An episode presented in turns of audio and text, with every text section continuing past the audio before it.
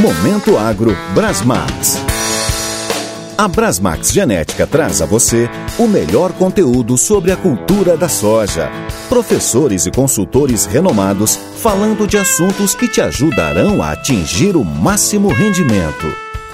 Nesse programa, convidamos o professor Marcelo Giovanetti Canteri, da Universidade Estadual de Londrina. Estamos aqui para conversar com vocês nesse podcast sobre as principais doenças da cultura da soja.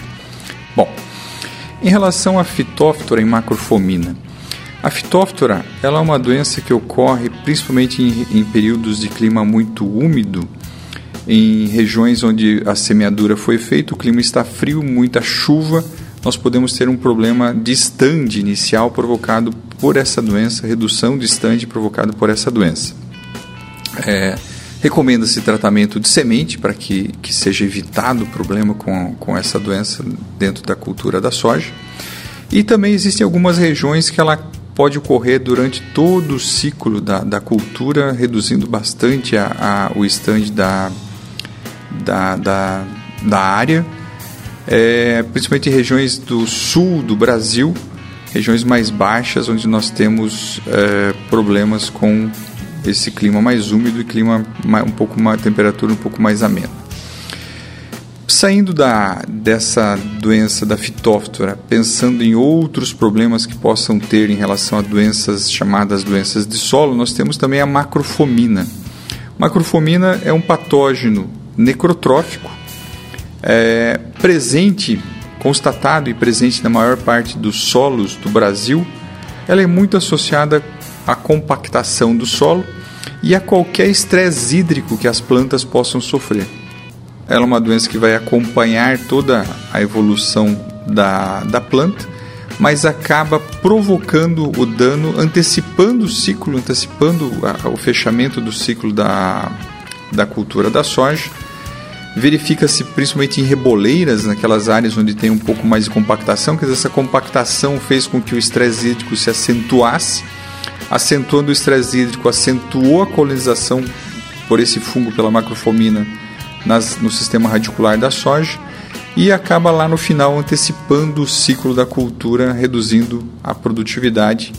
Então, dentro das estratégias de controle, também tem sido feito alguns estudos para verificar a, a eficiência de produtos em tratamento de semente para evitar esse problema, mas a principal estratégia é evitar a compactação do solo e, diretamente evitando-se essa compactação de solo, nós temos um efeito de redução do estresse hídrico, ou seja, reduzindo o estresse hídrico, reduz a colonização desse fungo, a infecção desse fungo no sistema radicular e redução dos danos no final do ciclo da cultura.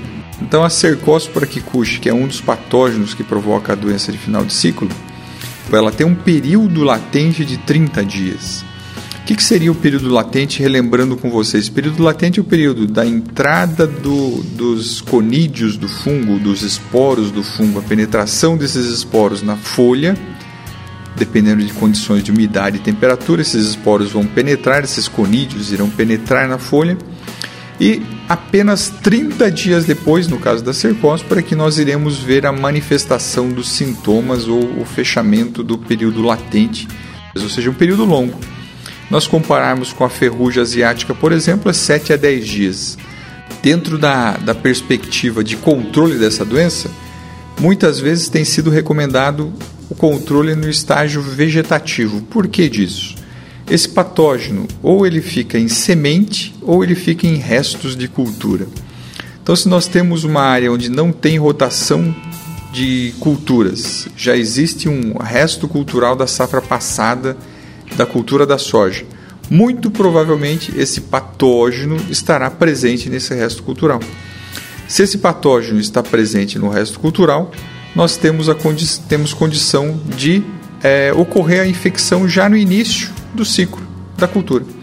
Então o patógeno sai desse resto cultural via respingo de gota de chuva, infecta essas primeiras folhas que a planta de soja lançou Apenas 30 dias depois é que nós vamos ver os sintomas dentro dessas primeiras folhas que a planta de soja é, emitiu. Porém, dificilmente nós olhamos ou observamos essas folhas quando elas estão, elas estão senescendo aí por volta de 45 dias, as primeiras folhas estão caindo, estão senescendo na planta. Se nós observarmos essas folhas, nós poderemos ver sintomas das doenças, ou de septoriose ou de cercóspora, ou seja, o patógeno está presente na nossa área.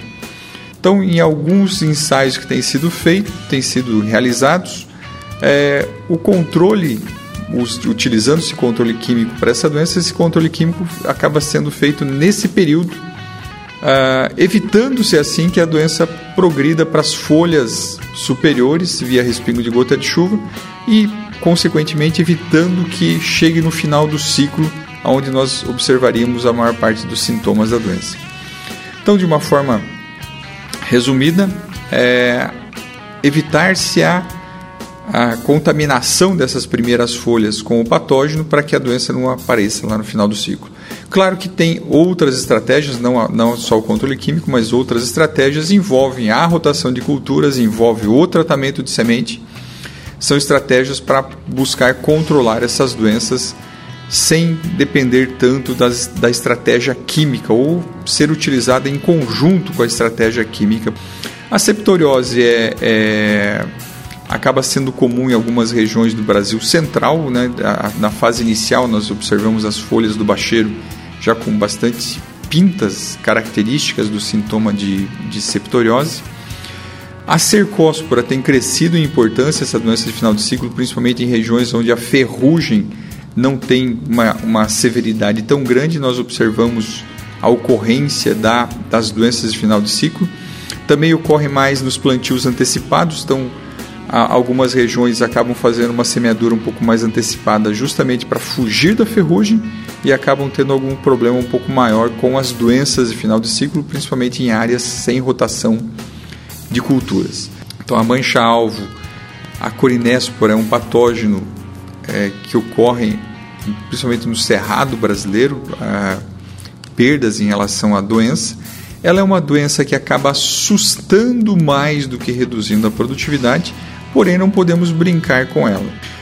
Grande parte das cultivares acaba não sofrendo em relação a, a essa doença, também depende muito da região que está se plantando para que ela ocorra em uma maior intensidade, uma maior severidade, para que ocorram prejuízos.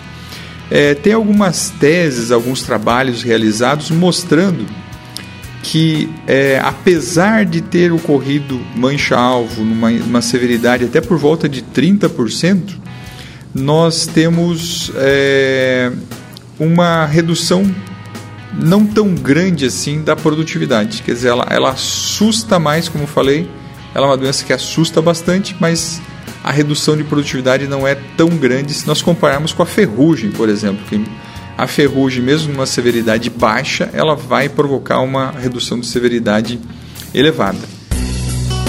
Acompanhe nossos podcasts, saiba mais sobre a cultura da soja e leve mais rendimento à sua lavoura. Acesse também nossas redes sociais.